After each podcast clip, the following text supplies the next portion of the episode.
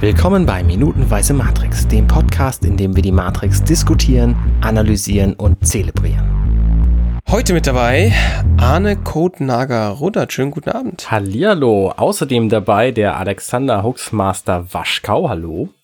Vielen Dank. Und äh, Basti, der die Einleitung gemacht hat, Bastian Schlingel-Wölfel aus München, natürlich wieder dabei aus Fürstenfeldbruck, äh, um es mal genau zu fassen, äh, mein lieber Basti. Und in dieser Woche äh, drei Episoden lang schon mit tiefen Einsichten äh, dabei und für mich eine besondere Freude. Ich sage es immer wieder, Nikolas Wörl dabei. Lieber Nikolas, sei mir gegrüßt.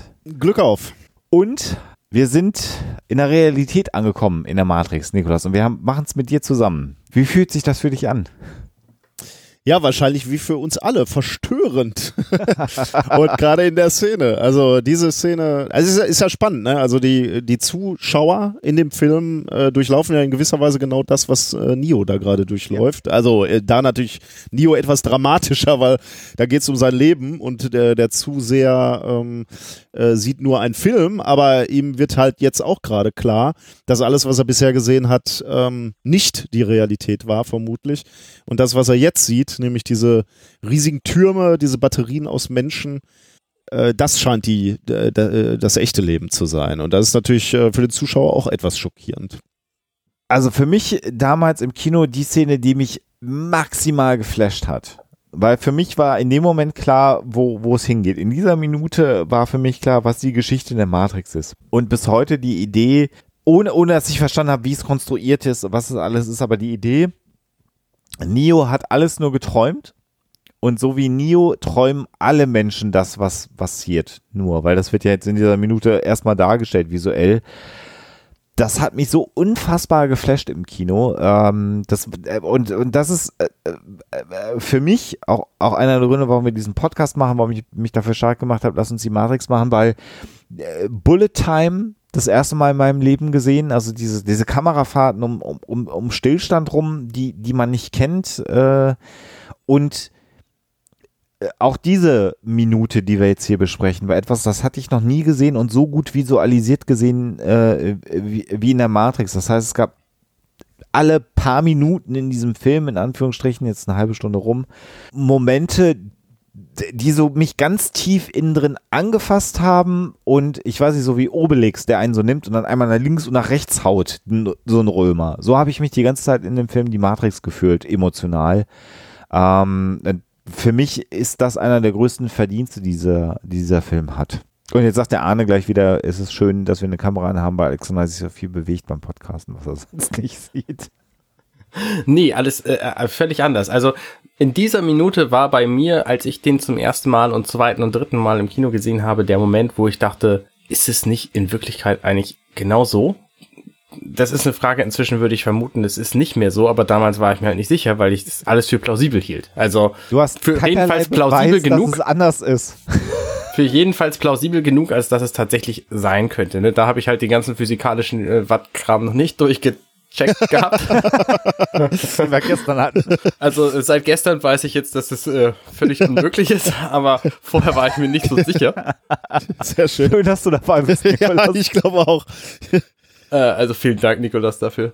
Ja, also Neo wacht auf und er sieht, er ist nicht alleine in seinem komischen Glibberpot, sondern er ist einer von vielen, vielen, vielen, vielen, die allesamt an sehr breiten Türmen aufgereiht sind in Reihen und in äh, alle nebeneinander. Ähm, und die produzieren offensichtlich so viel Energie, dass es, äh, dass sie problemfrei auch nochmal so eine Tesla-Spulen-Effekt zwischen den Türmen äh, einfach mal so Energie ver vergeuden können, je nachdem, wie man es. Äh Dann habe ich natürlich auch gedacht, ne, wie du gestern schon sagtest, mit den Lampen, die da leuchten, äh, und da lassen sie jetzt mal so Blitze verpuffen. Das ist schon okay. Sie, sie haben es ja offensichtlich. Ich glaube, sie, stra sie strafen uns. Also,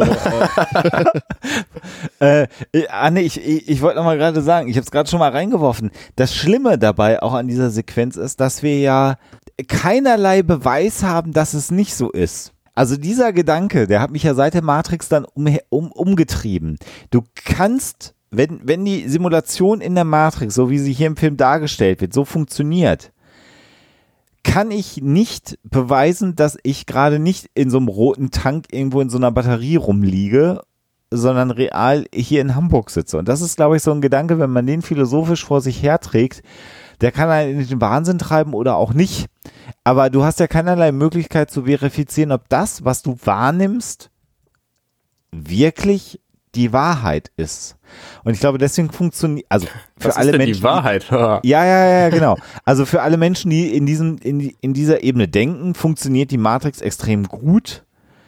Ich glaube, viele Menschen, die si- sich mit dieser, äh, nennt's Erkenntnistheorie, nennt's Philosophie, was auch immer, die, die da keinen Hang für haben, die finden die Matrix an der Stelle auch dann, ab da, auch dann letztendlich doof, weil sie sagen, pff, ja, ich weiß doch, wo ich bin. Also das ist ja Quatsch hier. Also wenn du eher einen Hang hast dazu, philosophisch über Realität, über Sein nachzudenken, packt dich, glaube ich, der Film deutlich intensiver, als wenn du mit so einem naiven, ich bin ja da, cogito ergo sum, also insofern ist das alles geregelt für mich, dann flasht dich der Film, glaube ich, nicht. Meine Meinung. Darf man mich gerne für kritisieren. Aber Jetzt ich, mal ich, ganz ehrlich, kennt ihr jemanden, der diesen Film das erste Mal gesehen hat im Kino damals und nicht geflasht war? Ja, ich kenne einige Leute. Ich kenne Okay. einige Leute.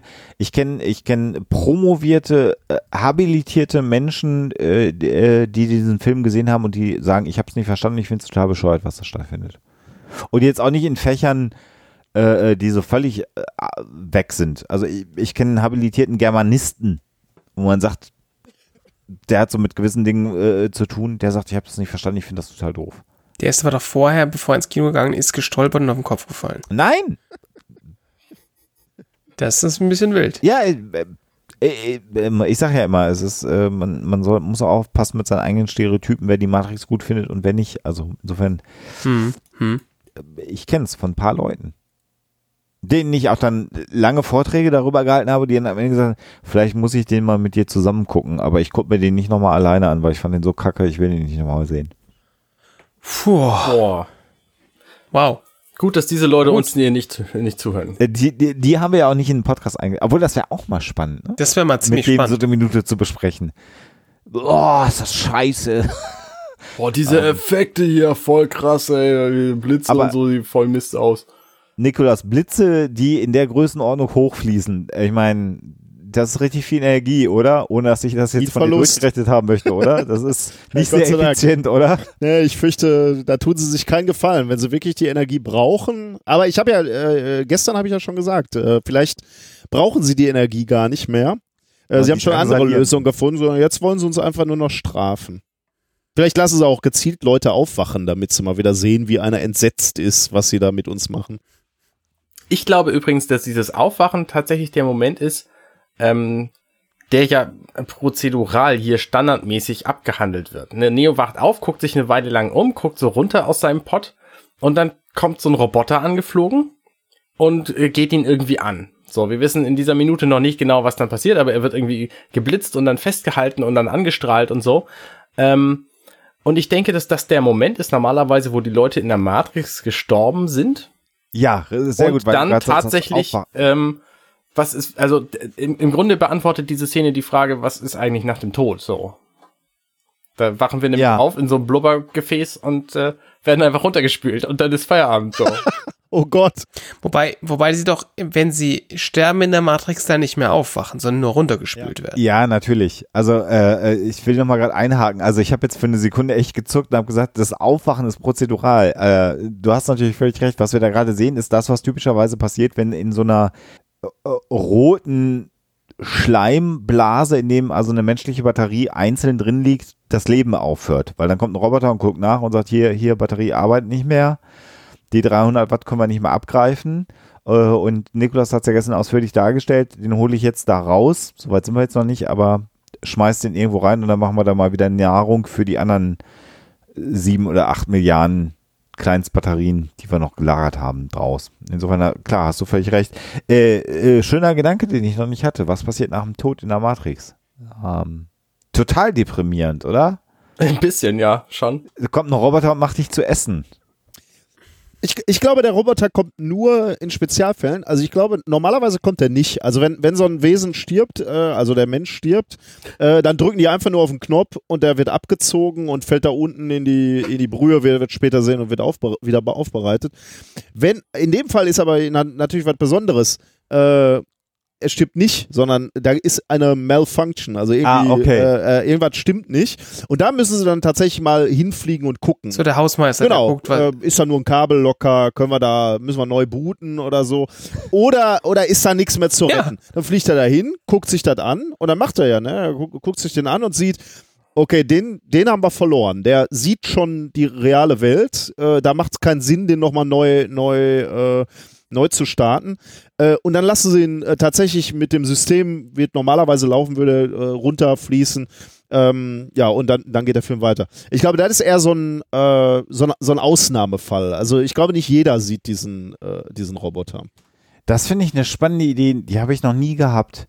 Die Tatsache, wenn die Simulation nicht funktioniert, schrauben die dich los und schmeißen dich rein und dann stirbst du da unten in dem Becken drin. Also für die, die aus Versehen aufwachen, das ist ja maximal gruselig, der Gedanke. Und auch wieder diese Gesellschaftskritik, die, die ich gestern äh, schon hatte. Äh, wie gehen wir mit äh, Lebewesen um? Ne? Also äh, in so einem in so einem industriellen Betrieb, wo Geflügel verarbeitet wird, äh, ja, du versuchst es so einigermaßen human zu machen, so äh, damit die nicht leiden, die Tiere. Aber da bleibt halt auch mal einer auf der Strecke, ne? Also äh, da fällt halt mal so ein Huhn vom Haken oder so und krepiert dann so elendig äh, äh, vor dem Fließband oder keine Ahnung. Aber ähm, das ist halt hier halt auch so ein bisschen so. Ne? Ich glaube, das ist nicht der normale ähm, Vorgang, wie, wie, wie wir es hier ich meine, du brauchst es ja bei deinem Beispiel nur ähm, konkret nehmen. Du, du, du möchtest Hühner produzieren, die nachher Eier legen. Dann guckst du halt, was passt nicht in mein Schema. In mein Schema passen keine Männchen rein. Die brauche ich Ja, halt genau. nicht. Ja, Also das ist wie, wie hier jemand, der, den ich dann nicht wieder eingliedern kann, den brauche ich nicht, weil der macht keinen Strom. Ja. Männchen legen keine Eier, brauche ich nicht, die schredder ich einfach. Also kannst du halt natürlich einfach genauso sehen. Also der, die Analogie funktioniert tatsächlich genauso gut, bis auf das natürlich, wie du gestern auch schon angemerkt hast, dass halt die Hühner keine Matrix haben. Wurde nochmal zurück zum Punkt maximal gruselig. Dieser Roboter, der da angeflogen kommt, ähm, ist einer der, der gruseligsten äh, Roboter, die ich so äh, jemals äh, nach dem Tod gesehen habe. ähm, also er sieht halt aus wie eine Spinne, ist komplett schwarz, hat extrem viele Augen und ähm, sieht wahnsinnig aggressiv und gefährlich aus, weil er halt auch so, so Klauen hat, ähm, die er dann ja auch letztlich benutzt. Nee, stimmt nicht, er hat noch einen zusätzlichen Arm, ähm, um ähm, Neo dann festzuhalten und ähm, also ne, als Einschüchterung wäre das ein optimales Werkzeug, dieser, dieser Roboter. Ähm, Das ist natürlich auch richtig geschickt gewählt, weil natürlich, also ich bin ja auch jemand, äh, wer mich äh, äh, kennt, weiß, dass ich arachnophob bin. Ähm, Spinnen in ihrer Bewegungsart sind uns so fremd, äh, einfach auch, weil wir gar nicht wissen, mit acht Beinen, wo es vorne und hinten, in welche Richtung bewegen sie sich. Äh, dass, dass wir da, dass wir da evolutionär schon ein Problem mit haben. Spinnen sind auch häufig giftig. Also das sind ja so Urängste, die wir in uns drin haben. Bei mir funktionieren die besonders gut. Und es ist Das ist natürlich häufig gesagt. Spinnen sind 80 Prozent der Spinnen, die ich jetzt zu Hause angetroffen habe, die waren gar nicht so giftig. Doch, die sind giftig, aber nicht alle für Menschen. Also Okay. für uns als Bedrohung, sage ich jetzt mal. Also, Also ich, ich, ich verstehe dich, glaube ich, sehr, sehr gut. Ich, ich laufe schreiend davon, wenn hier eine Spinne. so, ich versuche das inzwischen zu vermeiden, äh, meine Frau um Hilfe zu bitten, wenn ich eine Spinne zu sehe, sondern gehe dann den Weg der Expo Expositionstherapie. Aber egal. Worauf ich hinaus will, ist natürlich, Anna hat völlig recht, genau darauf spielt natürlich auch die Wachowskis hier wieder an. Das Erste, was du in der Realität siehst, ist ein, äh, ein, ein mechanisches Wesen, was wahrscheinlich 80 Prozent der Menschen bedrohlich finden. Eine fliegende Spinne, die Neo am Hals äh, fasst und am Hals festhält, also ihn quasi wirkt auch noch. Und du hast keine Pupillen, du hast, äh, du hast gesagt, mehrere Augen, rote äh, Augen, das können wir identifizieren, aber du siehst nicht, was fokussieren die, was sehen die. Es ist völlig entmenschlicht, ähm, was, was Neo da be begegnet und das ist klar, löst das Angst aus, weil das äh, einfach kom komplett fremd ist. Und der Albtraum von Neo, wir, das haben wir ja Anfang der Woche schon besprochen, dieser, diese, dieses, dieses traumhafte, albtraumhafte, was Neo erlebt, erlebt ja ein absolutes Crescendo jetzt. Also erst ist es so irritierend, da ist so ein Spiegel, der geht zusammen, dann packst du den Spiegel rein, das haben wir alles besprochen. Das ist so alles, was wir so in so einem merkwürdigen Traum, vielleicht sogar in einem drogeninduzierten Traum erleben würden. Nicht, dass ich tatsächlich damit Erfahrung hätte, aber so stelle ich mir das vor, wenn du LSD nimmst, dann fängt die Welt an flüssig zu werden oder was weiß ich, keine Ahnung. Äh, und dann kommt der Cut und dann bist du plötzlich in dieser harten, mechanistischen, äh, äh, äh wie wir wissen, Realität und dann kommt eine Maschine, packt dich am Hals und entscheidet, jetzt in der nächsten Episode, aber entscheidet, lebensfähig, nicht lebensfähig, ab in eine Gülle damit. Mhm. Äh, das ist, das ist, aber schlimmer kann es ja kaum kommen. Macht auch, also offensichtlich technisch oder, oder auch äh, physisch völlig überlegen, dieses, dieses Gerät ja. äh, Neo ja, ja. gegenüber. Packt ihn auch, hat ihn auch. Und es wäre leicht, es jetzt zuzudrücken und Schluss zu machen. Also er, er kommt, evaluiert und sagt, brauchen wir nicht mehr weg. Jetzt könntest du halt sagen, so drücke ich zu, mache tot, weg damit. Macht er aber nicht, er schmeißt nur weg, ne?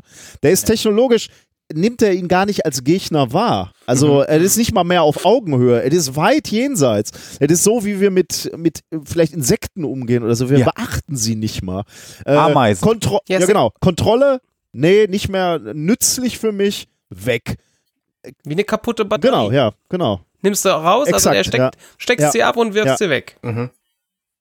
Und das macht halt den Unterschied nochmal klar. Ne? Wenn er jetzt, wenn er ihn jetzt direkt umlöten würde oder wenn er äh, äh, ja oder oder oder irgendeine eine emotionale, gut bei KIs von Emotionen zu sprechen ist schwierig, aber irgendeine Reaktion emotional zu zeigen, dann dann dann würde man noch äh, äh der Neo einem Wert zuordnen. Aber hier ist nichts zu spüren emotional und das ist äh, du gönnst ihm nicht mal den Tod. Das ist schon krass. Also, äh, das, das macht es, glaube ich, gerade noch so beängstigend. weil er stirbt ja so oder so. Wäre wär genau. ja völlig, ja. völlig unnütz. Also gut, ist nicht so, als wir, wir hätten nicht Spaß dran, unnütz Energie zu verpulvern, aber ähm, ich, und, und dieses, und dieser, dieser Spinnenroboter, ich meine, der hätte, also man sieht in der einen, in der einen Einstellung allein zwei messerscharfe genau. Dornen, mit denen man einfach hingehen könnte und das Ding, aber weißt du, wenn, wenn er den jetzt hier kaputt macht, weißt du, dann versaut wieder dieses ganze Gel, dann schwimmt da dieses ganze, nee. Nee, Leichen werden ja auch so schnell sauer und so. Ja. Da bin ich dann schon wieder bei, bei Elon Musk und, und, und auch bei Bill Gates, die ja äh, vehemente Warner äh, vor AI sind, ne? Die ja sagen, also AI, wenn die sich mal formt, dann haben wir ein echtes Problem, weil, also wir haben schon das Internet, also alles Wissen der Menschheit ist digital verfügbar und wenn irgend so ein, irgendwo irgendwas sich bewusst wird und wir kontrollieren das nicht, dann hast du halt die Kacke am Dampfen und das große Problem ist, wir kriegen es wahrscheinlich gar nicht mit, weil eine AI, also eine echte mhm. künstliche Intelligenz, wird ja nicht emotional wie Kids sagen, hallo, da bin ich, hab mich jetzt lieb und dann ist er enttäuscht von den Menschen und dann rächt er sich an uns, sondern eine künstliche Intelligenz wird künstlich sein und so sagen es die beiden Herren insbesondere sehr lautstark, so anders sein, dass wir das gar nicht mitkriegen.